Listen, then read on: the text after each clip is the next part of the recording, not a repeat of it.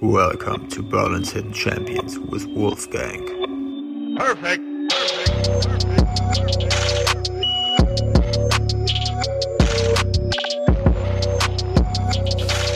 Moin und herzlich willkommen bei Berlin's Hidden Champions mit und von Wolfgang. Ähm, hier aus meiner äh, aus meinem Basislager kurz vom Kathmandu. Und äh, heute zu Gast ist der äh, Christopher Heinsohn. Christopher Heinsohn ist ähm, Vermögensberater aus Berlin. Und den äh, werde ich euch jetzt mal präsentieren. Ich rolle ihn mal ganz kurz rein. Christopher! Ja, komm. So, Perfekt. Ja, vielen ist- Dank kein Thema. für die netten Worte, einleitenden Worte. So, Christopher. Ähm, Ja. Ich bin mir sicher, dass du dir schon die eine oder andere Folge angeschaut hast von Burns in Champions. Ja. Das, da hast du bestimmt gemerkt, dass äh, es immer das eine selbe Schema ist. Mhm. Also, erste Frage. Christoph, was hattest du heute Morgen zum Frühstück? Oh, heute Morgen. Ähm, Aber kurz und knackig, dich nicht in, in Details verlieren hier. okay. Hafermilch mit Haferflocken, Walnuss, Walnusskernen und äh, Bananen. Ja, eine Banane war mit drin. Okay. Und dazu gibt's immer so einen Multivitaminsaft, damit man ein bisschen die Vitamine bekommt. Aber ist das so so frisch gepresster Multivitaminsaft oder ist es so Nee, nee, ist in Pulverform. in Pulverform? Ja. Aber auch nicht aus, der, aus dem Tetrapack so mit... Nee, nee, nee. Nee, ich habe da so eine bestimmte Marke, wo ich mich mal so ein bisschen belesen habe und das gibt's bei mir halt jeden Morgen. Aber es ist nicht zufällig die Marke von Julian Zietlow. Nein. Okay. ähm, dann ähm, nächste Frage. Christoph, wenn du mit seinen Kumpels in die Bar gehst oder nach einem ähm, erfolgreichen Tag, Ja. wenn es mal passieren sollte, Ja. ähm, was bestellst du dann? Ja, so eine warme Milch mit Honig ist immer ganz schön. Aber ähm, in der Regel meistens ein Long Island Iced Tea. Ja, das ist so meins. Was ist im Long Island Ice Tea drin? Gin, Wodka, Tequila. Ich glaube, manchmal ist sogar noch so ein bisschen äh, Sekt oder so ein Sektgemisch drin. Ja. Weiß nicht ganz genau. Und auf jeden Fall eine Menge Eis noch Mhm. und eine Limette. Eine Limette, okay. Ja. Ähm, gut, finde ich gut. Ansonsten, ich, ich weiß, ich kenne den Christoph ja schon lange, äh, seit der, seit wir, glaube ich, sieben sind. Seit der Das kann ersten Klasse. sein. Ja. Ähm, und äh, ich weiß, er ist ein Mann der Zitate. Oh. Was ist dein Lieblingszitat, Christopher? Und äh, zusätzlich noch Leute oder Personen, die dich motivieren. Okay. Ähm, mein Lieblingszitat ist, ähm, wer nicht mit der Zeit geht, der geht mit der Zeit. Würde ich sagen. Das, das ist so einer meiner Lieblingszitate auf jeden Fall. Ähm, und ohne Veränderung keine Veränderung. Also ich mag so ganz gern sowieso so Wortspiele und so, deswegen halt auch dementsprechend Doppelungen immer. sozusagen, genau. Und ja, wer motiviert mich? Boah, schwer zu sagen. Du motivierst mich auf jeden Fall. Ja, Jeden Tag aufs Neue. Dankeschön. Das war gelogen. äh, nee, aber so, so Leute, ich meine, keine Ahnung, also es kann ja sein, auch so Leute, zu denen du aufblickst, Mhm. und wenn es nur ein Schauspieler ist. Aber Mhm. oder irgendwie Leute, die dich mal, die dir mal irgendwie so, so einen nötigen Push gegeben haben. Mhm. Also ich glaube halt so, wem ich ja schon lange so irgendwie folge oder wenn ich halt schon lange so ein bisschen verehre, sage ich jetzt mal so, ist ja hier mein Lieblingsschauspieler Will Smith. Ähm, der macht ja auch relativ viel so im Bereich äh, mental, also mentales Training oder gibt halt viel so den Leuten mit auf den Weg. Ja. Jedenfalls, wenn man ihn so ein bisschen enger verfolgt. Das finde ich halt äh, ziemlich gut. Ansonsten sicherlich auch Das ist, ja, das ist ja auch eine Marke einfach. Ne? Will Smith das ist ja nicht nur er als Ja. Schauspieler, ist ja, Ja. Auch, ein, auch ein krasser Geschäftsmann, Genau. wie er sich vermarktet auf den, auf den Social Media Kanälen. Ja. Da steckt wahrscheinlich, ich weiß nicht, ich habe noch keine Recherche gemacht, ob er das alles alleine macht, kann ich mir nicht vorstellen. Jedenfalls auf seinen Social Media Kanälen. Nee, bestimmt nicht. Der hat da bestimmt auch seine Leute für. Ja. Und wer halt noch ähm, auch schon seit der ersten Stunde eigentlich so Fan von ihm ist halt LeBron James. Du weißt ja, dass wir früher viel Basketball gespielt haben. Das stimmt. Und der ist halt auch in der Geschäftswelt extrem erfolgreich. Ist es so? Ja. Ich habe gehört, er macht viel so Charity-Geschichten, also. Das macht er auch, hat er eine eigene Schule und sowas auch alles gebaut. Ähm, ich glaube vor zwei Jahren jetzt mittlerweile. Mhm. Macht auch viel in dem Bereich. Ich weiß, dass ihm Anteile auch von Liverpool zum Beispiel gehören. Krass. Ähm, und äh, ja, der ist halt, er umgibt sich auch viel mit Leuten, so wie Warren Buffett zum Beispiel, Tim Ferriss. Mhm. Ähm, das sind so Leute, mit denen er sich umgibt und von denen er halt auch lernt. Und Ja. von dem, also wenn man, wenn er mal einen Podcast oder wenn irgendwo von irgendjemand Bekanntem, sage ich mal, ein Podcast ist, wo er halt mit drin ist, ähm, er hat auch so einen eigenen Kanal, den Barbershop, glaube ich, Mhm. ähm, auf YouTube oder ähm, ja, auf HBO, glaube ich, läuft das in Amerika. Ähm, wo dann halt auch immer relativ berühmte Leute da sind, mit Mhm. denen er halt über bestimmte Sachen spricht, wie, wie einfach so mentale Einstellungen zu bestimmten Themen sind was gut, was schlecht gelaufen ist im Leben. Und so wie er das halt alles so sieht und wie er, wo er auch herkommt und so, finde ich halt auch schon ziemlich krass. Also es ist halt auf jeden Fall mehr als nur Sportler. So. Ja, ich meine, er ist ja auch einfach eine mentale Granate, ne? Wenn du dir reinziehst, du bist irgendwie, wenn nicht der beste Basketballspieler aller Zeiten, dann musst du ja von klein auf, du musst einfach diesen, diesen, diesen Sport lieben, du Mhm. musst einfach jeden verschissenen Tag einfach alles dafür gegeben haben. Ja. Das ist ja wahrscheinlich auch die, ne, er hat, sich- er hat sich ja nicht auf die Streckbank gelegt, um 2,6 Meter sechs zu erreichen, sondern 2 Meter 3. 2,3 Meter. drei. Das ist erstmal ein kleines Geschenk, ein genetisches Geschenk. Ja. Aber alles andere, ich meine, auch seine Statur, okay, andere Leute würden vielleicht nicht so krass wie, wie Adonis daher wandern, aber Mhm. ich meine, er hat halt einfach alles dafür getan, ne? Ja, und das ist halt auch einfach bewundernswert aus meiner Sicht, dass er halt immer noch mit seiner Highschool-Freundin zusammen ist. Ne? Ja. Und äh, der hat ja nun mal wirklich Geld wie Heu, sag ich mal. Mhm. Und da halt so diesen, diesen Kopf zu haben und halt auch so zu sich zu, zu stehen und auch zu der Familie. Da gibt's ja auch viele, die dann halt durchdrehen, in Anführungsstrichen jetzt, wenn sie halt viel Geld haben. Ne?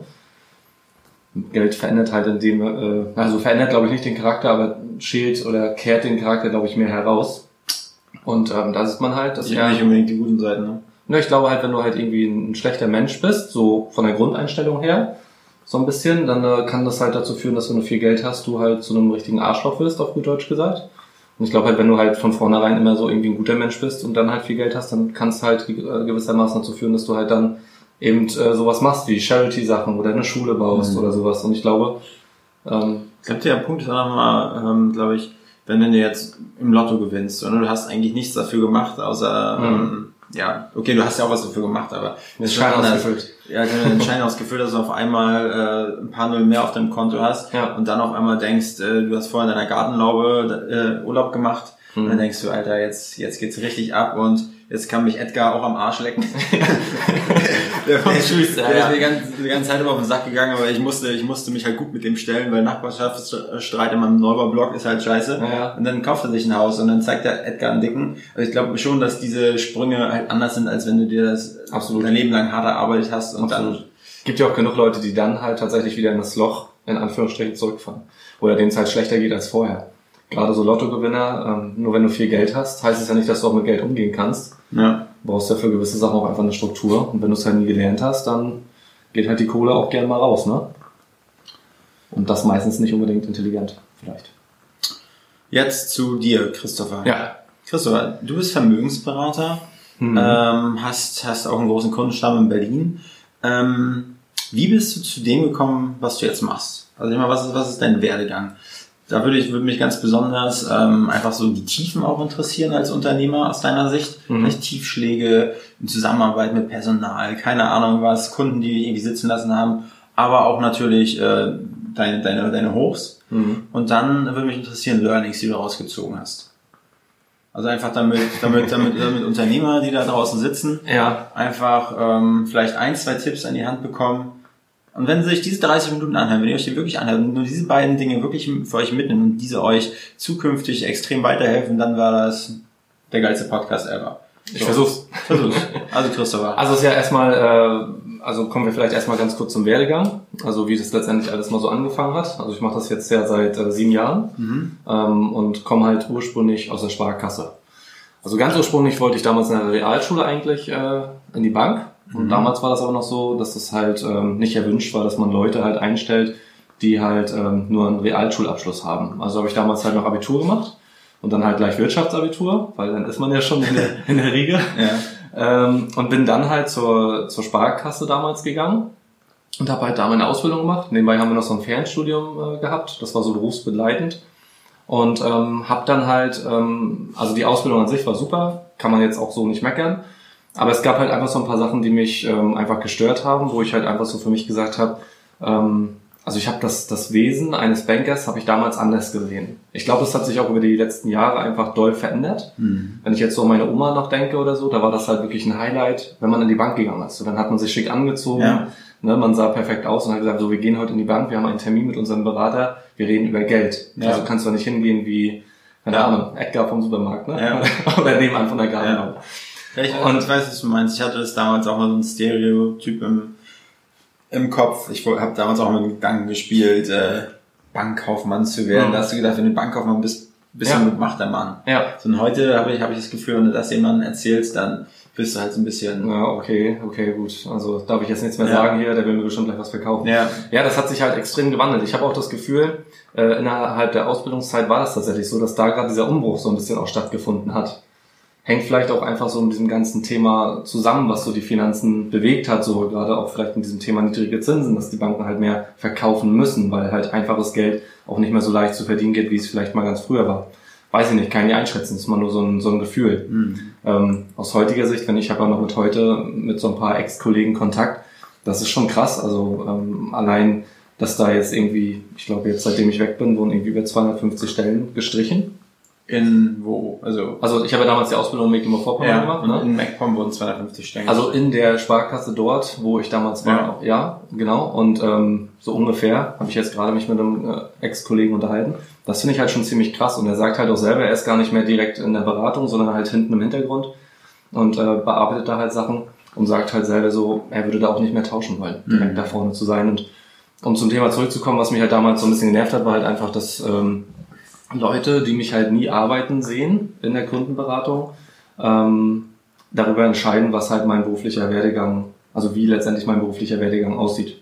Das fand ich halt immer so ein bisschen blöd irgendwie, wenn ich Mhm. ganz ehrlich bin. Mhm. Ähm, ist vielleicht nicht für alle so, aber jeder Mensch ist ja, Ja. für sich und jeder denkt für sich und das war halt eines der großen Punkte, die mich damals halt echt genervt haben, dass ich sozusagen davon abhängig bin, dass die Personalabteilung zu mir halt sagt, so was auf, jetzt darfst du eine Stufe aufsteigen. Mein Ziel damals Mhm. war immer Geschäftsstellenleiter zu sein.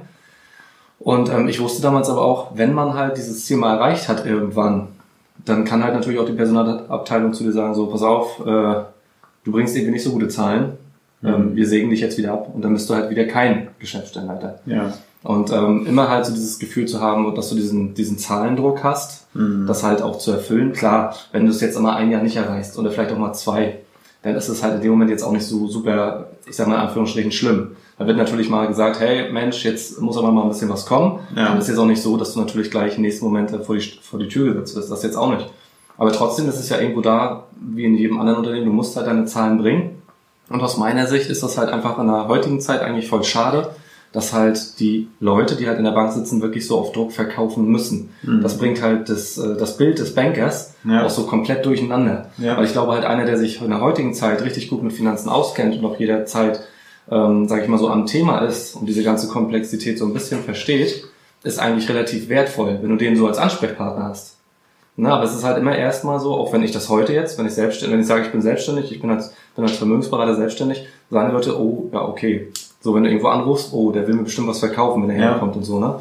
Und das ist halt immer eigentlich, ja, recht schade, aber das ist halt Und so. dann hat sich bei dir der Wunsch sozusagen. Ja, genau. Dann, äh, dann habe ich damals gesagt, okay, ich mache das jetzt hier noch. Habe dann eine Zeit lang da noch gearbeitet, nachdem ich fertig war und habe dann gesagt, ähm, das soll es denn jetzt auch gewesen sein. Ja.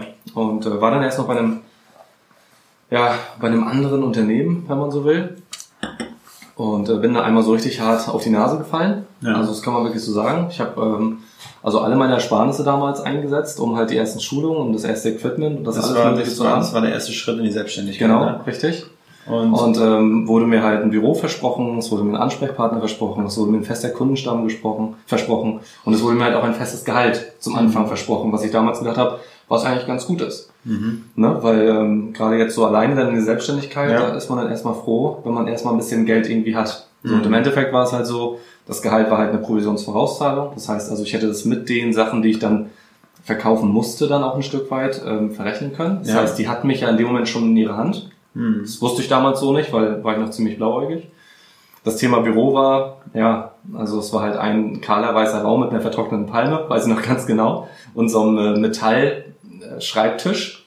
Aber sie haben Wort gehalten. ja, ich habe mein Büro bekommen auf jeden Fall, aber es war halt äh, ja nicht so ansehnlich, Ja. sagen wir es mal so. Ist vielleicht auch am Anfang normal, aber es war schon äh, recht äh, komisch, zumal mir auch ein Ansprechpartner versprochen wurde, ähm, der dann halt aber irgendwie nicht mehr da war. Mhm. Ähm, damals die Gerüchteküche, ob das dann letztendlich so war, hat er nur erzählt, dass wohl ein, zwei Sachen gelaufen sind, die wohl nicht ganz so konform, rechtskonform waren. Dementsprechend gab es den dann nicht mehr.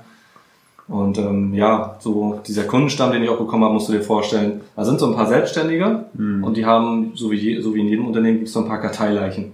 Ne, Ja. Dann sucht sich jeder so 10, 20 Leute raus, 10, 20 Karteileichen so, die werden dann auch alle auf einen Haufen geschmissen. Dann Dann wird gesagt, der junge Bengel hier, der jetzt frisch angefangen hat, Der soll der kann mal sich alle- mal austoben. Der ne? soll mal alle reaktivieren. Genau. Und da war es halt wirklich auch so, wie ich es halt immer nicht wollte. So dieses, du guckst dann in die Listen rein und ähm, siehst halt, okay, die Leute haben zwei, drei Bausparverträge, jetzt mal so als Beispiel.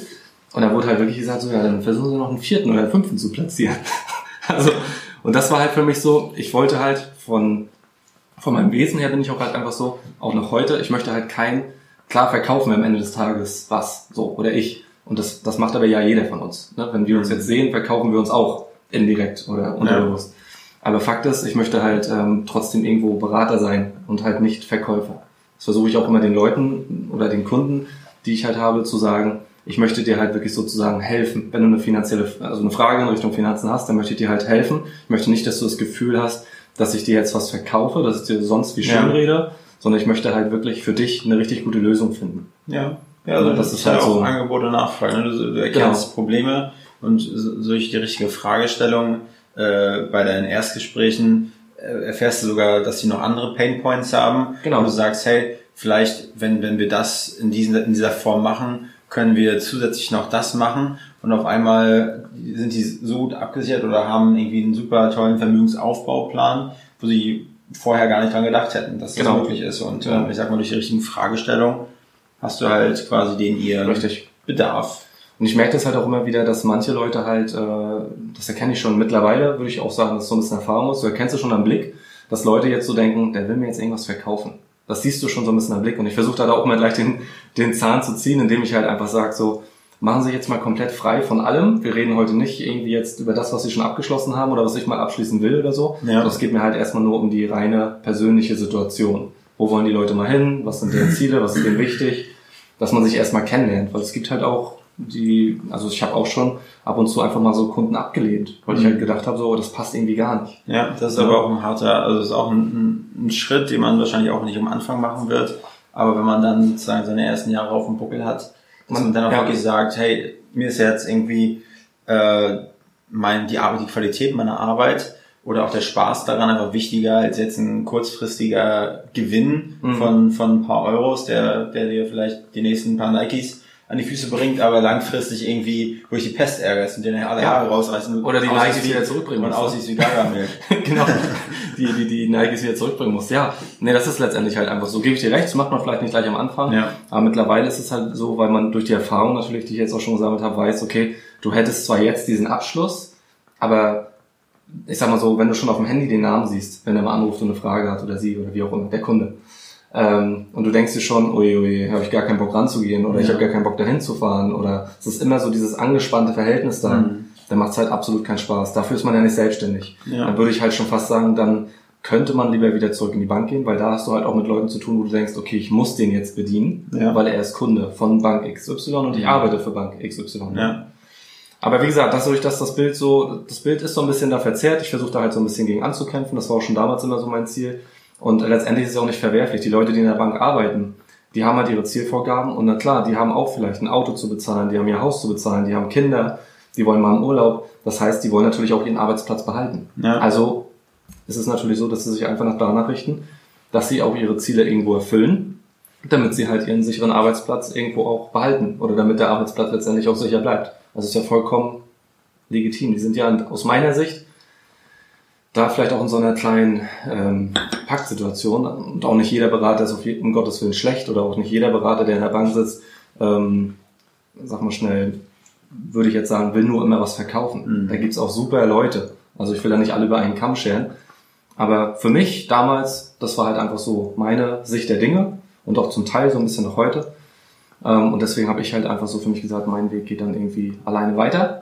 Hab dann, äh, bin dann, nach dem, was wir vorhin erzählt haben, nachdem ich da halt auf die Nase gefallen bin und mir das alles nicht Mhm. versprochen war, da war es wirklich halt wie im Film. Ja. Ich bin eigentlich so ein Typ, der dann gleich sagt, naja, dann gebe ich jetzt halt auf. Mhm. Ich habe dann erstmal die ganzen Schulungen mitgemacht und dann war es halt wirklich so, ich bin die ersten drei Tage ins Büro gefahren, das war echt ungelogen. Jeden Morgen, wenn ich damals gefahren bin, bin ich immer gefahren, es hat immer geregnet, es waren immer alle Ampeln auf Rot Mhm. und da habe ich schon damals das war immer deprimierende Musik im Radio. ja, so nach dem Motto. Und ähm, da habe ich schon damals so gedacht, so, okay, irgendwas, irgendwas Höheres oder so. Bin sonst nicht so Ja. abergläubisch oder so, aber ich habe damals irgendwie so gedacht, irgendwie irgendwas Höheres für mir sagen, pass auf, das ist hier auf jeden Fall nicht der richtige Weg, dreh wieder um. Ja. Und so habe ich dann damals für mich entschieden, ähm, ich drehe wieder um, habe dann alles wieder abgemeldet, Gewerbe, alles drum und dran. Und ähm, ja, da musst du dir vorstellen, dann war ich halt jetzt der, der ausgebildete Banker, der halt zur Bank gesagt hat, so, tschüss, ich mache jetzt mal mein Ding alleine. Ja. Ich zeige euch, wie es funktioniert, so nach dem Motto. Und äh, ja, wie gesagt, bin dann halt komplett auf die Nase gefallen und saß dann halt zu Hause und war äh, arbeitssuchend. Ja. Und zu dem Zeitpunkt war es halt auch einfach so, weil ich auch zum Ende der Ausbildung noch ein paar Sachen mitbekommen hatte, die ich echt absolut uncool fand. Mhm. So wenn es um Zinsvergabe ging, um das Thema Baufinanzierung oder sowas, wo Leuten halt zum Teil auch einfach ein höherer Zinssatz ähm, verkauft wurde, weil man genau wusste, die gehen eh nicht zur anderen Bank. Ja. Das fand ich schon echt krass. Aber ist auch egal. Auf jeden Fall, ähm, ja, also war ich dann halt erstmal zu Hause und war ehrlich gesagt für die Finanzwelt komplett verbrannt. Also damit wollte ich eigentlich nichts mehr zu tun haben. So wie das Bild so von manchen Leuten auch heute sind, war es halt damals für mich, das sind alles Verbrecher. und ähm, Ja. Wie hast du dich da aus dem, aus dem Tief wieder raus, äh, rausgehebelt? ja, also eigentlich, äh, dann hatte ich so ein paar Bewerbungen irgendwie so laufen, wollte dann irgendwie so ins Autohaus oder irgendwie so Autos verkaufen und habe dann so gedacht, hm, ob das so ein Markt ist mal so für später, ne, wo es jetzt mobile gibt und was nicht alles. Hätte sich ja Also auf, auf Diesel spezialisieren können oder so. Ja, ja. Das wäre jetzt wahrscheinlich total die Nachfrage gewesen. Dann hatte ich nochmal überlegt, irgendwie was zu studieren oder so, aber hatte eigentlich, eigentlich auch gedacht, weil ich hatte relativ viele Freunde oder meine, meine engsten Freunde waren damals auch noch, ähm, die waren damals noch aus der Realschulzeit zu dem Zeitpunkt. Und man sieht natürlich auch, okay, die kaufen sich jetzt ein Auto, die haben jetzt ihre eigene erste Wohnung, die haben ausgelernt, so und du hast jetzt Abi und hast die Ausbildung und sitzt eigentlich ja immer noch zu Hause. Also hast ja noch nichts großartig gerissen. Das hat mich halt schon ein bisschen genervt, deswegen wollte ich eigentlich nicht mehr studieren, wollte eigentlich ganz gerne irgendwie Geld verdienen. Ja, und dann habe ich halt damals irgendwie über einen Bekannten, den ich mal tatsächlich damals in der Sparkasse kennengelernt hatte, ähm, einen Anruf bekommen. Und ähm, das ist mein heutiger Mentor jetzt, also heute immer noch. Ja. Und der hat mich halt damals einfach nur angerufen und hat gesagt, er hätte mich ganz gern für bestimmte Bereiche in seinem Unternehmen. Ja. Und ähm, dann bin ich halt damals hingefahren. Er hat doch zu mir gesagt, ich soll einen Anzug anziehen, ich soll bitte eine Bewerbung mitbringen und so. Und das war ja wieder Finanzsachen. Und dadurch, dass mich das null interessiert hat, Weißt du, bist du auch mit so einer Leck mich am Arsch Ja. Stimmung dahin und Ja, hast genau. einfach mal auf dich alles zukommen Genau. lassen. Und meistens passieren dann ja die geilsten Dinge, ne? Es war wirklich damals so, dass ich so gedacht habe, so, okay, eigentlich habe ich darauf gar keinen Bock. Aber auf der anderen Seite habe ich so gedacht, so, okay, du kannst jetzt noch hier einen weiteren Nachmittag äh, The Big Bang Theory gucken. Ja. Oder du fährst halt einfach mal hin. Ich bin halt auch so ein Mensch, so, man hat ja nichts zu verlieren. Wie sagt man so schön? T-U-N. Tun. Ja, genau. Sehr gut, ja. Ähm, nee, und bin dann damals dahin Nicht gefahren. nur S-C-H-A-U-E-N. E Schauen. Okay. Gut, Ja, der wird versorgt. War gut. nee, war witzig. ähm, nee, ähm, ja, bin dann halt einfach dahin gefahren, aber wie gesagt, ich hatte keine Bewerbung mit. Ich kam in so einer abgelodderten Jeans hin und ein T-Shirt. Kein Anzug hier, der Nee, nee, nee. Ich bin auch damals wirklich hingekommen, dann guckt er mich an und sagt er so, also ich will ihn hier irgendwie, also ich weiß gar nicht mehr genau, wie die, wie die, wie die Wörter in dem Moment waren, aber er hat halt wirklich gesagt, ich versuche ihn hier irgendwie einen hochrangigen Job irgendwie so zu vermitteln und ich sag zu ihnen so einen Anzug und Bewerbung bringen, sie kommen mir an wie, wie so ein Bauer, so nach dem Motto. Ja. Und dann habe ich so ganz frech damals eigentlich gesagt, naja, sie haben mich angerufen und nicht ich sie. also, Ja. um vielleicht das einmal so zu sagen, also es war halt wirklich so, ich war damals echt für die Finanzwelt verbrannt. Also es war wirklich so, wie, wie heute manche auch so sehr engstirnig denken. Ich wollte mit diesem ganzen Thema wirklich nichts mehr zu tun haben. Bin aber trotzdem so ein Mensch, dass ich sage, naja, ich kann es mir ja mal anhören. Ne? Und äh, hat gesagt, naja, sie haben jetzt schon mal hier den ersten Test, haben sie schon mal komplett vergeigt. Sagen Sie mal jetzt mal, warum ich sie einstellen sollte. Na, und so, so Ja, ich habe hab ihn doch Oder schon, ich hab aber gerade schon gesagt, Sie haben mich doch angerufen. ja, genau. Und ähm, so war es dann halt, oder warum, warum ähm, ich Ihnen jetzt zeigen sollte, was mich erfolgreich gemacht hat. Ne? Naja, und dann habe ich mir das also angehört und dann war ich nicht mehr ganz so blauäugig, weil ich ja, wie gesagt, da meine Erfahrung gesammelt hatte und habe dann halt einfach gesagt, so, okay, das hört sich jetzt irgendwie doch ganz gut an. Und was ich halt super gut fand damals von demjenigen, war halt einfach, ähm, der hat mit mir nie über Geld gesprochen. Ich bin halt auch so ein Mensch, ich habe mich nicht selbstständig gemacht, um Millionär zu werden. Ich hatte damals immer so den Gedanken, wo ich Abitur gemacht habe, es muss irgendwie möglich sein, von 80 Millionen Leuten hier in Deutschland, oder jetzt sind wir noch mehr, aber damals war mir so mein Gedanke, von 80 Millionen Deutschen oder Mitbürgern in Deutschland irgendwie einen Euro zu bekommen. Das kann nicht so schwer sein. Ja. Wird auch keinem wehtun wahrscheinlich. Ja. Oder den wenigsten, ein Euro, ne? Das war damals immer so meine Denke. Aber ich habe mich damals nicht selbstständig gemacht, um Millionär zu werden oder so, sondern weil ich immer das Thema cool fand, freie Zeiteinteilung. Ne? Also ähm, zu Und sagen, Auto, irgendwann. Auto und Boot. Ja, Er, hat nie von Geld geredet, er hat nur immer von seiner Yacht genau, genau, richtig. Ne? Da haben wir uns immer getroffen. Ja. Mit, mit seinem Ferrari abgeholt, dann sind wir, ähm, also er hat auch kein Haus, er hat so ein Anwesen, richtig. ja. Nein, Spaß. Aber das fand ich halt damals ziemlich cool, weil mich hat halt mehr so dieses Thema wirklich freie Zeiteinteilung ähm, motiviert. Zu sagen, so, okay, heute ist geiles Wetter, heute fahre ich, äh, keine Ahnung, baden oder mache mir einen schönen Wellness-Tag oder nutze halt einfach das Wetter, was draußen halt ist. Und äh, dann meinetwegen auf einen Sonntag oder, also auf einen Sonntag, wenn es total verregnet ist und man eh nichts machen kann, gehe ich halt arbeiten. Was hast du denn in so einem Sommer gemacht, wo es gar nicht geregnet hat? Ja, dann war blöd. Muss, ja. nicht gearbeitet. Nee, habe ich meinen Campingstuhl genommen und habe mich Ja. einfach ans Meer gesetzt und habe von da aus ein bisschen gearbeitet. Nee, aber so kam das dann und ähm, dann habe ich damals gesagt, äh, hört sich alles super toll an, aber bevor ich hier irgendwas unterschreibe, mache ich erstmal ein Praktikum.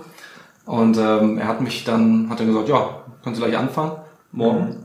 das war jetzt noch ganz mit, genau. mit, mit Anzug. Das war auf dem, ja, das war auf dem Mittwoch, war ich damals da.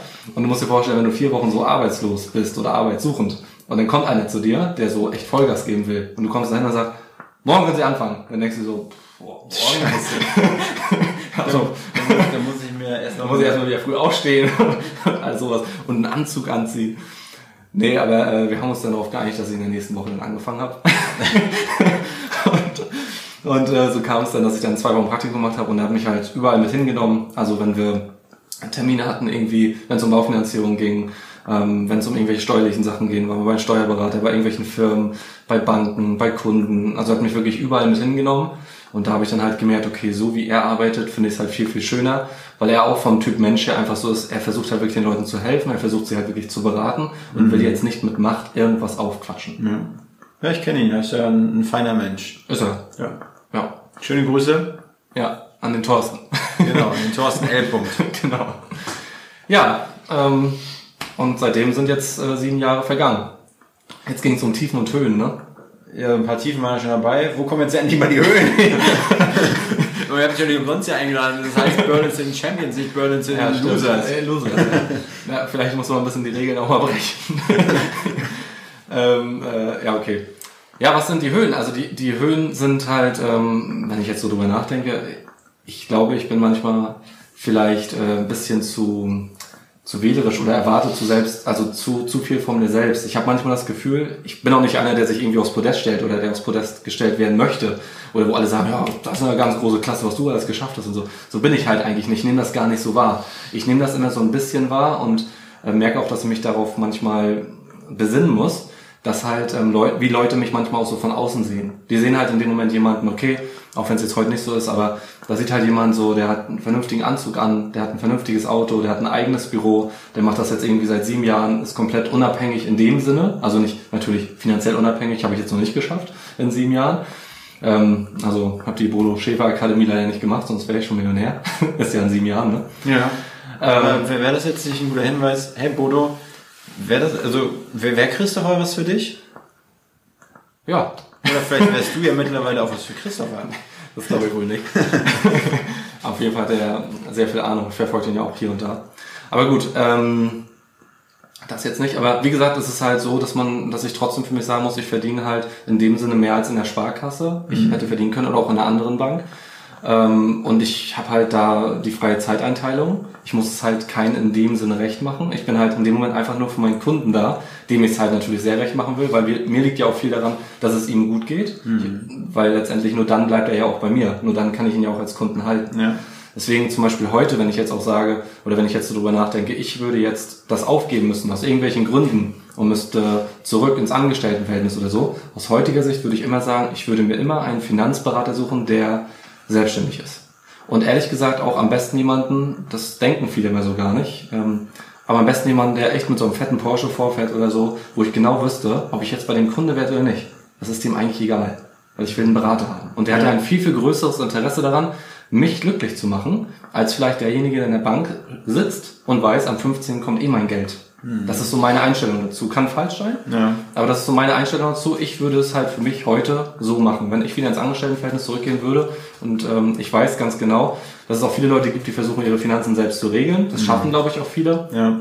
Aber ich glaube, die breite Masse, und das ist jetzt auch so meine Erfahrung, wenn du halt irgendwie ein Haus gebaut hast und nebenbei noch zwei Kinder großziehst und dann hast du noch deine Frau und dann hast du noch deine Arbeit, ähm, es ist einfach sehr, sehr schwer in der komplexen Finanzwelt heutzutage, das alles noch zu überblicken. Du musst wirklich dann, aus meiner Sicht, wirklich immer up to date sein. Du musst einfach so ein paar Sachen mitbekommen, damit du die Hintergründe, warum sind jetzt die Finanzierungszinsen für, für Baukredite so günstig? Warum ist der Leitzins so niedrig oder warum gibt es keine Zinsen mehr auf dem Sparbuch? Das sind halt alles Sachen, die kriegst du ja so Stück für Stück mit, kriegst immer mehr Hintergrundwissen und kannst dann genau verstehen, warum ist es so, wie es ist. Und weißt dann, wie man vielleicht auch am Markt reagieren muss. Und wenn du halt irgendwann so, so ganz alleine halt mal eine Woche meinetwegen dich gar nicht drum kümmerst oder mal einen Monat, dann glaube ich aus heutiger Sicht, gerade weil ja auch die Welt so schnell, schnelllebig geworden ist, dass du halt ganz, ganz schnell da auch wieder raus bist. Ne? Was heißt dann, Christopher, was heißt dann für dich Vermögensaufbau? Weil das haben wir sozusagen das die ganze Zeit von Vermögensaufbau oder von einem Werdegang gesprochen. Mhm. Aber es sind ja auch vielleicht Leute dabei, die gar nichts mit dem Begriff Vermögensaufbau mhm. äh, anfangen können. Für die äh, schieben das alle irgendwie in eine Sparte. Mhm. Mach doch mal ganz kurz klar, was ist Vermögensaufbau und vor allen Dingen nicht nur was Vermögensaufbau, was ist Vermögensaufbau für Christoph Einso, weil du unterscheidest dich ja von anderen Leuten. Und äh, das in zehn Sätzen. Maximal. Das schaffen wir nicht. Auch in zwei möglich. Deswegen habe ich noch neun. Oh, acht. Mhm. Ähm, ja, Vermögensaufbau. Also ich finde ehrlich gesagt, äh, ich will da gar nicht zu doll in die Tiefe gehen. Ähm, ich finde, Vermögensaufbau geht schon einfach damit los, dass man zum Beispiel einfach auch als Privatperson seine, aus meiner Sicht, Konten strukturieren sollte. Punkt. Eins. Weg. ja. Ähm, bedeutet also irgendwie, ich glaube halt, dass ganz, ganz viele Leute eigentlich relativ schnell, weil sie halt auch einen guten Beruf haben und gut verdienen, eigentlich relativ schnell finanziell unabhängig sein können. Mit finanziell unabhängig meine ich jetzt nicht, dass du halt so viel Geld hast, dass du dir eine Yacht kaufen kannst und noch zehn Häuser hast und, und, und, und, sondern aus meiner Sicht ist ja eine finanzielle Unabhängigkeit schon sowas wie du sparst zehn Jahre, du sparst vielleicht 15 oder 20 Jahre und du hast dann vielleicht, wenn du 40, 50 bist, einfach auf einem Girokonto oder in irgendwelchen Sparplänen, hast du vielleicht deine 70, 80.000 liegen, vielleicht sogar mehr weil du halt einfach mal fleißig gespart hast und könntest dann sagen, ähm, mit 50 oder so, ja, der Chef, der nervt mich die ganze Zeit und könntest dann sagen, ich hau jetzt hier im Sack, mhm. ich gehe, ich habe hier keinen Bock mehr drauf und machst dann meinetwegen erstmal eine Weltreise. Das ist der, haben wir das nicht auch gerade gehabt, oder das ist der gute, der gute alte Begriff Fuck you Money. Ah, okay, ja. Fuck you Money sagt man, dass mhm. man einfach sagt, auch als Selbstständiger, sollte man eigentlich immer eine Kriegskasse haben. Keine Ahnung, einen, einen, äh, einen Umsatz oder, oder ein Gehalt von, von, von einem Jahr, mhm. dass du einfach sagen könntest, du bist jetzt auf diesen Kunden nicht angewiesen, sondern sagen kannst, weißt du was? Fick genau. Dich. Fuck your money. Genau, richtig. Und ähm, das finde ich zum Beispiel ist halt schon eine Form der finanziellen Unabhängigkeit. Gibt es bestimmt noch wenig, also jeder Mensch ist ja auch anders, was er halt letztendlich braucht für sein Leben und äh, ja. ne? Also diese ganzen Low-Budget-Geschichten hier, so Low-Budget-Reisen und sowas mhm. alles, das sind ja auch alles so Sachen, da siehst du ja, mit wie wenig Geld du auch richtig viel von der Welt sehen kannst ja. oder Spaß haben kannst. Ne? Brauchst du da, manche Leute kommen da irgendwie, keine Ahnung, die, die nehmen 10.000 Euro mhm. in die mhm. Hand und wenn sie das Jahr aus der Weltreise zurückkommen, haben sie 12.000 Euro. Ne? Weil sie halt irgendwie nebenbei noch irgendwas äh, gekauft haben, wieder verkauft haben oder was weiß ich. Ähm, also von daher, Vermögensaufbau geht halt für mich da halt schon los, dass man halt einfach seine Konten strukturiert. Am besten aus meiner Sicht so erstmal so von den Basics her. Ähm, du kannst zum Beispiel ein Konto machen nur für deine Versicherung. Du kannst ein Konto machen nur für Vermögensaufbau. Du kannst ein Konto nur machen, ich sag mal so, wenn es jetzt wirklich um Konsumausgaben geht, aber für größere Konsumausgaben. Ne? Also sowas wie, also alles, was du sozusagen dir gerne kaufen willst, was aber an Wert verliert. Sei es jetzt ein Auto, sei es ein Fernseher, also Sachen, wo du halt wirklich weißt, okay, das ist wirklich reiner Konsum, weil wenn mhm. ich das kaufe für 2000 Euro, ist es in einem Jahr nur noch 1000 wert. Ja. Das trägt ja nicht zu deinem Vermögensaufbau ja. in dem Sinne bei. Viele sagen mir, ja, ich habe ja hier einen Gegenwert, mhm. aber das ist ja eigentlich, wenn man ehrlich ist, ein Irrglaube, ein Stück ja, weit. Ja, definitiv. Nichtsdestotrotz sind das meistens aber auch die Sachen, die das Leben ja lebenswert machen, warum wir arbeiten gehen. Ne, man geht ja nicht dafür arbeiten, dass man irgendwie sagen kann, ja, ich kann jetzt wieder alles sparen, super, Ne, und deine Wohnung sieht halt aus wie Fuß und äh, kannst dir auch sonst nichts kaufen. Ja. Das macht dir dann auch keinen Spaß. Deswegen sollte man es so ein bisschen separieren und halt gucken, im Verhältnis zu seinem ähm, Gehalt, wie viel man dann auf welches Konto legt. Mhm. Aber zum Beispiel, das ist so, ein ganz, so eine ganz einfache Sache. Ähm, viele können sich das immer nicht leisten, äh, dass sie ihre Versicherung, ich sag mal jetzt so wie Kfz haben die meisten oder eine Hausrattenhaftpflicht oder so, dass man das halt jährlich bezahlt. Ja. Habe ich schon ganz oft gehabt, so dass sich das Leute, wenn das halt einmal im Jahr kommt, und ich sag mal, wenn du dann vielleicht Auto hast und dann wirklich noch ein Haus mit Hausrat mhm. und Wohngebäude und alles drum und dran, da bist du halt auch schnell mal bei einem Tausender, ja. was da so im Jahr zusammenkommt. Und wenn das natürlich dann im Januar abgebucht wird und dann kommt vielleicht noch Nachzahlung oder irgendwie sowas, dann war gerade Weihnachten, ähm, dann ist das für die meisten schon schwierig. Ja. Aber Fakt ist halt auch, wenn du halt einfach so ein Konto hast, wo nur Versicherungen drauf sind und du schaffst es halt einfach vielleicht, dass man sagt, okay, ähm, jeden Monat meinetwegen bezahle ich für eine Versicherung 70 Euro als Beispiel. Du schaffst es einfach jetzt über einen gewissen Zeitraum da mal 100 rauf zu sparen. Mhm. Die ziehen 70 ab, du sparst ja. mal drauf, dann baut sich ja da so ein kleiner Puffer. Ja. Und irgendwann bist du vielleicht in der Situation dann, dass du halt sagen könntest zur Versicherung, wissen Sie was, buchen Sie einmal jährlich raus. Mhm. Der Dauerauftrag bleibt auf das Konto mit den 70 Euro, ja. aber die buchen dann einmal jährlich raus. Und ähm, bei den meisten Versicherungen ist es halt so, dass du dadurch halt äh, 5% sparen kannst. Ja. Und 5% ist halt in dem Moment, klar, vielleicht dann gar nicht so viel im Verhältnis zu dem, was vielleicht auch der eine oder andere verdient. Aber auf der anderen Seite würden, würde es heute ein Sparbuch geben, wo die Leute jeden Monat, sagen wir 100 Euro raussparen könnten und da würde der Banker sagen, kriegen sie 5% Zinsen drauf, mhm. würde es jeder machen. Also würden es viele machen. Ja. Ne, wäre eine super Alternative. Und deswegen muss man auch heute so ein bisschen in die andere Richtung denken. Gar nicht so, wo kann ich halt noch mehr Geld machen, sondern vielleicht, wo kann ich aber auch viel besser sparen? Wo macht mhm. Sinn zu sparen, um sich die Zinsen als Guthaben irgendwie einzustreichen? Also das bedeutet, äh, finanzielle äh, Freiheit bedeutet für dich irgendwie eine gewisse Summe, also Vermögensaufbau bedeutet für dich eine finanzielle Freiheit schaffen, indem du sagen könntest, du bist nicht auf Arbeitgeber XYZ angewiesen, dass genau. du einen finanziellen Puffer hast, ja. um flexibel zu sein. Also ich finde, da geht schon los. Das ne? bedeutet äh, Kontenstrukturierung. Ja. Das heißt, irgendwo auch äh, Dinge einsparen, wo es möglich ist. Und wenn man es halt, wie du gerade geschildert hast, mhm. dass nur fünf Prozent sind, mhm. indem man einen Betrag einmal jährlich macht. Was, was gibt's noch für Punkte? Bei, ähm, aber ich finde schon, also wie gesagt, das ist halt so, das sind so ganz einfache Sachen ja. aus meiner Sicht. Ich finde ehrlich gesagt, wenn man über Vermögensaufbau redet oder über einen strukturierten Vermögensaufbau, mhm. ähm, dann ist das schon so, dass man, dass man damit, glaube ich, schon recht viel erreichen kann. Ja. Und dann halt vielleicht zu gucken, okay, wenn man zum Beispiel so ein Vermögensaufbaukonto hat. Ein mhm. Vermögensaufbaukonto bedeutet ja nicht, dass ich dann mit dem Geld jetzt sage, ich äh, investiere das Geld in eine fondgebundene Lebensversicherung oder in einen Fondssparplan oder einen ETF oder in Aktien oder was weiß ich. Das kann ja auch für den einen sowas sein wie, ich hatte zum Beispiel letztens einen Kunden, der baut halt alte Roller, also Simson, mhm. kennst du ja auch. Der kauft sich halt so eine alten Simson-Roller, macht die halt fertig und verkauft die halt teurer. Es ist ja in dem Moment auch ein Vermögenswert oder ein Vermögensaufbau. Das kann ja, ja für jeden unterschiedlich sein. Ja. Ne? Ähm, ich persönlich mache das halt tatsächlich auch dann mit Aktien oder halt auch mit Fondssparplänen. Ja. Ähm, und auch mit Edelmetalle zum Teil, um das alles so ein bisschen abzusichern. Ähm, aber ich, auch da zum Beispiel, wir hatten vorhin gerade das Thema, du hast ein Haus gebaut, du hast vielleicht Kinder und so weiter. Ich glaube, das sind, also ich habe öfter, um das mal ganz kurz zu sagen nochmal, wenn ich jetzt zum Beispiel mit den Kunden so über Fondssparpläne zum Beispiel rede, dann wird oft gesagt, naja, das, da hat man ja Kosten. So, da kommen Depotkosten, da kommt ein Ausgabeaufschlag und so weiter. Und das sind halt Kosten. Und früher habe ich immer so gedacht, wenn ich mit den Leuten geredet habe, eigentlich ist das doof. Mhm. Weil die, das sind Kosten und auch in der fondgebundenen Lebensversicherung sehr, sehr teuer. Ähm, das sind halt irgendwie Kosten, die halt dann auch irgendwie nicht schön zu reden sind. Das ist ja einfach da, das geht von deinem Geld weg. Aus heutiger Sicht sage ich aber so, wenn du die vorher genannten Sachen hast, dann glaube ich halt einfach, dass die allerwenigsten Leute noch den Kopf dafür haben, abends, wenn sie nach Hause kommen, und dann nehme ich mich jetzt auch selbst, weil ich selber habe auch Fondssparpläne, ich will mich damit eigentlich gar nicht beschäftigen, ja. in dem Sinne mehr. Wenn ich nach Hause komme und mich leuchten als Beispiel Kinderaugen an jetzt, und das sind meine eigenen, dann freue ich mich doch viel lieber, dass ich mit denen Zeit verbringen kann und sage dann zum Beispiel, okay, ich habe jetzt hier Fonds XY und ähm, von meinen 100 Euro, die ich spare, gehen halt 95 in den Fonds und äh, 5 Euro gehen an den Fondsmanager und das Team. Mhm. Und wenn die halt dann, keine Ahnung, mir einen Gewinn erwirtschaften von durchschnittlich, keine Ahnung, 6% ja. im Jahr Rendite, ist doch vollkommen okay. Ne, weil viele kommen immer, ja, bei einem ETF zum Beispiel hat man nicht so viele Kosten und das kann man ja auch irgendwie anders machen und so weiter. Dann denke ich immer so, ja, dann mach. Mhm. Also ich finde das auch überhaupt nicht schlimm. Wenn sich da jemand so mit auskennt und das gut macht und alles drum und dran, finde ich das überhaupt nicht schlimm, soll er gerne machen. Ich für mich sage aber auch, und das ist jetzt auch so meine, meine Erfahrung mittlerweile, es gibt auch genug Leute da draußen, die suchen eigentlich Alternativen zum Sparbuch und haben aber auch gleichzeitig nicht die Zeit, mhm. sich damit zu beschäftigen. Ja. Wahrscheinlich ist das auch ein Grund. auch keinen dafür bezahlen. Ja. Genau, wollen dann halt auch nicht dafür bezahlen. Ja. Ne, wenn du letztendlich einen richtig guten, ähm, wenn du dich selbstständig machen willst oder wenn du halt auch in irgendeiner Form was richtig Gutes erreichen willst, ist es in vielen Bereichen klar. Du musst erstmal Geld reinstecken, damit du Geld zurückbekommst. Mhm. Und wenn ich jetzt zum Beispiel sage, ich verwalte, also ich äh, möchte das nicht selber machen, ich gebe halt anderen Leuten, die sich jeden Tag damit auseinandersetzen, die sozusagen direkt an der Quelle sitzen, dafür einmal im Monat 5 Euro, mhm. im Verhältnis jetzt mit dem 100 Euro Beispiel.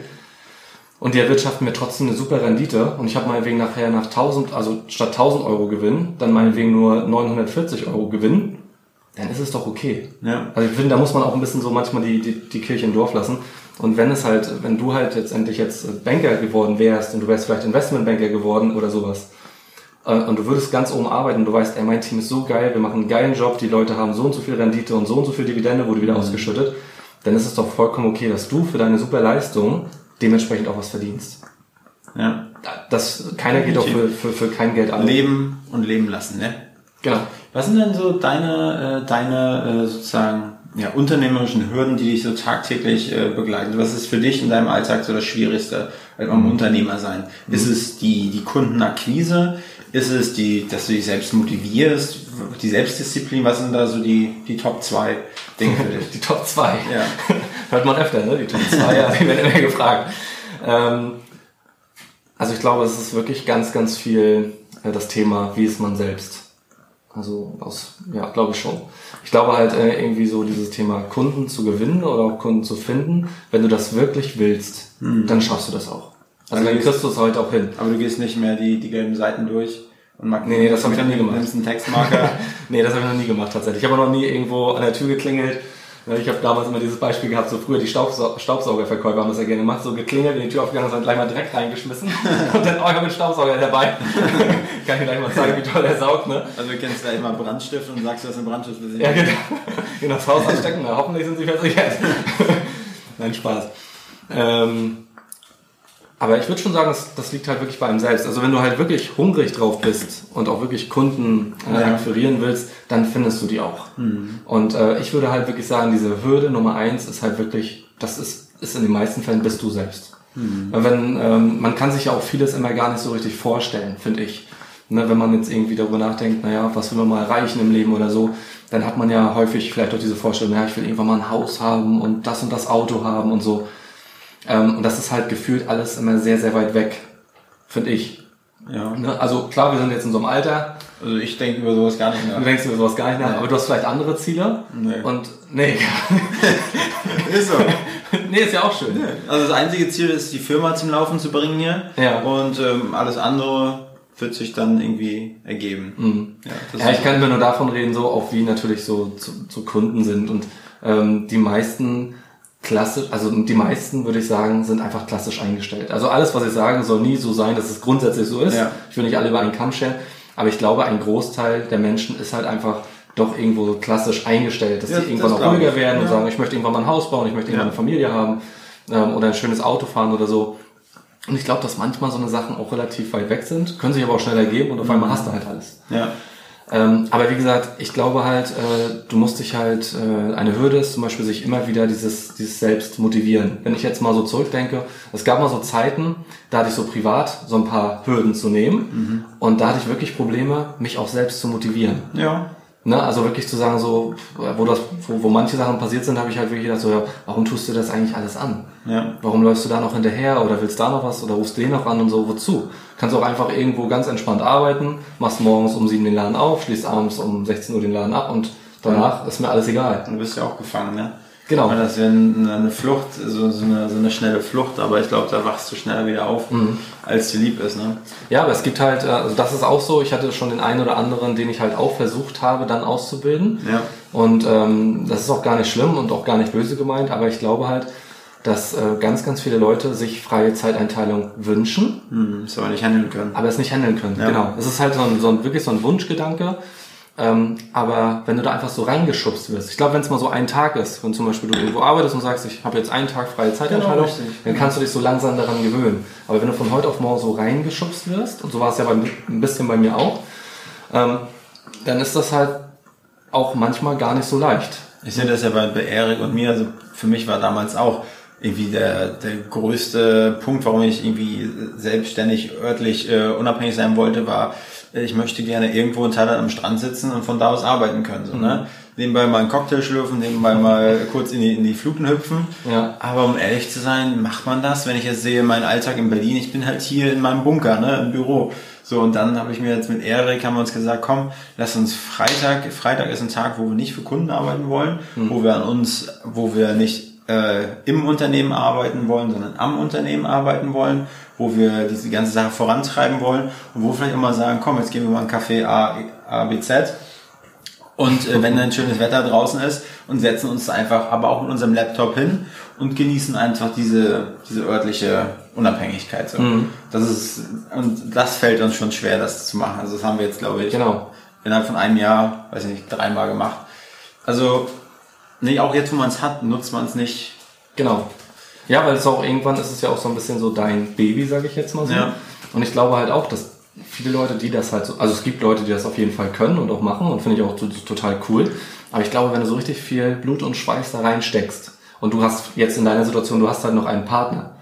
Ich glaube, dass einfach dir würde auch vielleicht jetzt, ich kann dich nicht so richtig einschätzen, aber vielleicht würde dir jetzt auch ein Stück weit was fehlen, wenn du wüsstest, Erik sitzt immer hier und ist immer ganz fleißig und du bist zwar auch fleißig, aber du sitzt vielleicht wirklich in Thailand am, am Meer oder irgendwo und schlürfst halt deinen Cocktail. Vielleicht würdest du immer sagen, so, oh, jetzt, ich hätte auch mal Bock, wieder einfach in Berlin zu sein Ja. und mit Erik zusammen am Schreibtisch zu sitzen und Definitiv. einfach Blödsinn zu erzählen. Ja, auch mal nebenbei. Ja, also das, wie gesagt, ist so, glaube ich, eine der Hürden, so sich immer wieder selbst zu motivieren und auch selbst halt zu sagen, so auch, also gerade in Hochzeiten ist es ja nicht schlimm, sich selbst zu motivieren. Ja. Die Frage ist ja, wie gehst du halt mit Tiefschlägen um? So, ne, dieses so ganz klassisch, so es zählt halt nicht, wie oft, äh, sag ich mal, du austeilen kannst und wie viel du einstecken kannst. Das sind ja auch mal so diese Sprüche. Wenn es dann aber wirklich hart auf hart kommt, musst du halt auch dann liefern. Und das ist halt bei mir jetzt auch so aus der ganzen Zeit jetzt auch schon so ein bisschen gewachsen, dass ich wirklich sage, ganz am Anfang, wenn ich so Schläge, sage ich mal, wirklich in die Fresse gekriegt habe, da hatte ich manchmal echt so ein bisschen dran zu knabbern, weil ich auch so ein Mensch bin, der sich hier und da mal ein bisschen mehr Gedanken macht, vielleicht als nötig. Aber so mittlerweile ist es halt auch so, dass ich gelernt habe, dann zu sagen, okay, dann ist es so. Und ähm, wo ich auch manchmal so denke, so dieses eine Erlebnis, also ich klopfe auf Holz, aber meistens ist es halt so, dass dieses Auf eine Erlebnis, ja, dieses eine Erlebnis oder diese eine Situation, die dich jetzt gerade so richtig abfuckt, wird nicht dafür verantwortlich sein, ob du mal später richtig erfolgreich bist oder nicht. Ja. Das versuche ich mir halt wirklich immer vor Augen zu halten. Ne? Und von daher ähm, geht es heute. Natürlich habe ich auch Tage, wo ich sage so, okay, das ist irgendwie heute total kacke alles gelaufen. Dann ist es um 12 und ich sage mir so, ich habe heute keine Termine mehr, ich gehe jetzt nach Hause. Oder ich mache halt heute gar nichts mehr, ich gehe noch zum Sport und dann war's das. Ja. Das habe ich auch. Aber es gibt halt auch Tage, dann bin ich halt um 10 noch im Büro oder um 12. Stört mich auch nicht, ich habe ja nichts an Haken. Ja. Ne? Wie ist das so mit, mit Buchhaltung und sowas? Hast du das alles komplett abgegeben? Ja. Das hast du alles Ja. komplett. Also Ich habe mal irgendwann du gehört, kannst dich als Unternehmer schon auf dein Geschäft, auf dein Kerngeschäft konzentrieren und hast Ja. nicht äh, äh, sozusagen Buchhaltung oder Dinge, die Genau. dir sozusagen, die dir den Nerv rauben. Also früher habe ich mal den Spruch gehört, wenn du Unternehmer sein willst, dann musst du dich halt auch so wie einer verhalten. Und ähm, dazu gehört auch dieses Thema Steuern. So, das war damals mal so ein Ausspruch, den ich so aufgeschnappt habe von einem sehr erfolgreichen ähm, Unternehmer. Und dann habe ich halt damals gedacht, ja, irgendwie hat er recht. So dieses, wenn du da halt ein Unternehmer sein willst, dann welcher erfolgreiche Unternehmer macht dann seine Steuer selbst? So, ähm, das jetzt mal so dahingestellt. Damals habe ich aber trotzdem auch mal hier und da gedacht, ähm, es wäre auch manchmal ganz gut gewesen, das eben nicht gleich alles abzugeben, sondern auch mal das selbst zu machen, um zu wissen, wie das so alles funktioniert. Ja. Weil das war ja auch alles komplett Neuland. Ich denke auch, dass es wichtig Ne? ist, dass man das also jedenfalls zuerst einfach mal selbst macht, dass man Genau. das durchbeißt Ja. und dann nachher, dass dir nicht einer was vom Pferd erzählen kann, sondern dass du im, im Weiß, im Zweifelsfall weißt. ankommt, genau. Ja. Aber aus, äh, ja, wie gesagt, ich habe das damals aber so aufgeschnappt. In dem Ja. Moment habe ich damals gedacht, okay, ja, das klingt für mich logisch. Mhm. Habe damals äh, ein Steuerbüro für mich gefunden, wo wir halt so ein, so ein Anfangsstarter, äh, ja, Hon Honorar heißt es nicht, aber wo ich halt sozusagen nicht so horrende Rechnungen jetzt gleich da für Ja. die Buchführung das alles hatte. Das heißt also, das war alles sehr nett und äh, sehr zuvorkommend, sage ich jetzt mal. Und deswegen war ich da ganz froh, dass ich das Steuerbüro damals gefunden hatte, die mir das halt ermöglicht haben. Und so habe ich dann sozusagen mit denen zusammen das halt so ein bisschen gelernt und habe dadurch Ja. auch gemerkt, okay, ganz am Anfang hatte ich zum Beispiel ein einziges Girokonto, da ist halt einfach alles raufgelaufen und alles abgegangen. Ähm, Das war dann immer sehr amüsant, wenn du dann so eine Listen bekommen hast, wo dann drauf steht, ja, es war das geschäftlich, war das privat, war das geschäftlich, war das privat. Das war schon eine harte Nummer damals, aber ja, hier und da hat man seine Erfahrung gesammelt. Ich sehe gerade, wir sind schon bei 48 Minuten. Ja. Ähm, Gibt es noch Dinge, Christopher von vor fünf Jahren, Ja. welchen heißen Tipp würdest du dir selbst geben als Unternehmer? Oder Ja. wenn du jetzt nochmal wieder zurückgehen könntest? Mhm. Ja, ich hatte ähm, In zwei Sätzen. Ich hatte in deinen äh, Podcast-Folgen schon öfter mal so die Frage gehört und dann habe ich das allererste Mal, wo ich es gehört habe, habe ich so gedacht, so, das erste, was mir in den Kopf geschossen ist, ist, okay, Christopher fünf Jahren halte ich von Frauen und Autos fehlen. Das wäre wahrscheinlich so ein Thema gewesen, weil ich halt, ich habe das immer alles gern gemacht, das hat auch Spaß gemacht und so. Und ähm, ich würde auch das, glaube ich, wieder so machen. Also ich habe es, ich bereue es bis heute nicht. Aber es war schon so, dass ich echt äh, Geld ausgegeben habe, Mhm. weil ich einfach glücklich darüber bin, wenn jemand anderes glücklich ist, wenn ich Mhm. ihn auch glücklich machen kann oder wenn ich sie glücklich machen kann. Also ich war ja eigentlich auch immer viel so in äh, Beziehungen, also es waren jetzt nicht tausende von Frauen, wo ich da irgendwelche Ja. Gelder rausgeschossen habe. Aber das war halt wirklich äh, so ein Thema. Ähm, aber wie gesagt, würde ich auch wieder so machen. Aber jetzt mal, um ernst zu bleiben, ähm, Christoph, fünf Jahren wäre zum Beispiel dieses Thema Steuer. Ja. Also machst gleich von vornherein vernünftig, Mhm. strukturiere auch deine Konten. Ja.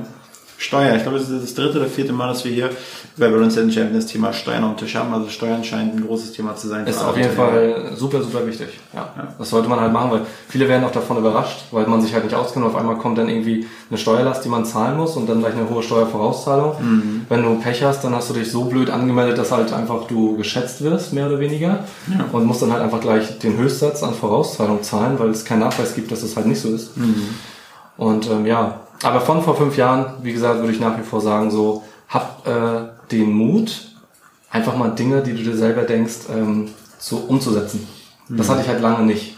Das habe ich erst so seit letztes Jahr so für mich wirklich umgesetzt, wo ich halt wirklich sage, das ist jetzt auch mal so ganz bewusst, dass wenn Leute zu mir kommen und sagen, hey, das ist doch cool oder machst doch so und so, ähm, wo ich das natürlich annehme, keine Frage, aber ich sage heute öfter nein. Früher Ja. war das halt wirklich so, ich wollte das noch wissen und das noch wissen und das noch wissen und wusste, okay, das, damit kannst du noch Geld verdienen, das kannst du noch mal, das kannst du noch mal. Und im Endeffekt war das nachher so viel, dass ich gar nicht vorwärts gekommen bin. Ja. Und heute sage ich dann halt mal bewusst, nee, da ziehe ich mich halt zurück, das mache ich nicht. Auch, also ich bin jetzt nicht so, dass ich sage so, ja, mir kann ja eh keiner mal was erklären, um Gottes Willen. Aber ich sag mal hier und da nein und sage dann auch bei manchen Sachen, ich möchte das mal so machen, wie ich mir das vorgestellt habe. Ja. Auch wenn sich das da und da gut anhört, aber auch jeder Mensch ist ja anders.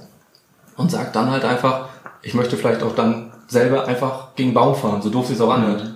Um halt einfach die Erfahrung gesammelt zu haben, dass es halt einfach nicht funktioniert. Ja. Aber zu jedem passt halt was anderes. Sehe ich genau. Und wenn du mit deiner Sache hier erfolgreich bist, wenn du sagen würdest, machst das Gleiche, dann heißt es nicht, dass ich hier erfolgreich, so Ja. erfolgreich sein werden würde wie du. Genau. Wo ich alles genauso mache. Ja. Ne? Es kommt immer auf die Person drauf an und ja, ein Wie bisschen du als Glück. Mensch bist. Ja. Ja. Bisschen Glück. Ja. Christopher, Ja. ähm, jetzt ist ja nochmal, jetzt hast du nochmal einen Satzplatz, deine Bühne. Es tut mir leid. Was sind deine Wunschkunden? Wen, wer, welcher wäre dein Wunschkunde hier? Kann eine, eine große Firma sein, wo du betriebliche Altersvorsorge platzieren kannst. Was wäre so das, worauf du jetzt richtig Lust hättest? Was zu bearbeiten. Und Ja, ein richtiger Wunschkunde. Wenn jetzt einer von den Zuhörern eventuell ein Wunschkunde sein könnte. Hier aus Berlin. Hier aus Berlin, hier in deinem, äh, hier in, Ja, du da, bist ja schon, ne? Da, wo du, da, wo, da, wo du mal untriebig hier bist. Ja, ähm, also tatsächlich, ich würde mich gern mal echt dann doch nochmal hier mit dem Julian Zietlow unterhalten. Ich glaube, das würde ich echt mal gerne machen. Aber auch jetzt nicht nur so wegen Geld, sondern weil ich glaube, dass der auch ähm, aus ganz normalen Verhältnissen kommt, das irgendwie geschafft hat und auch echt ein cleverer Typ ist.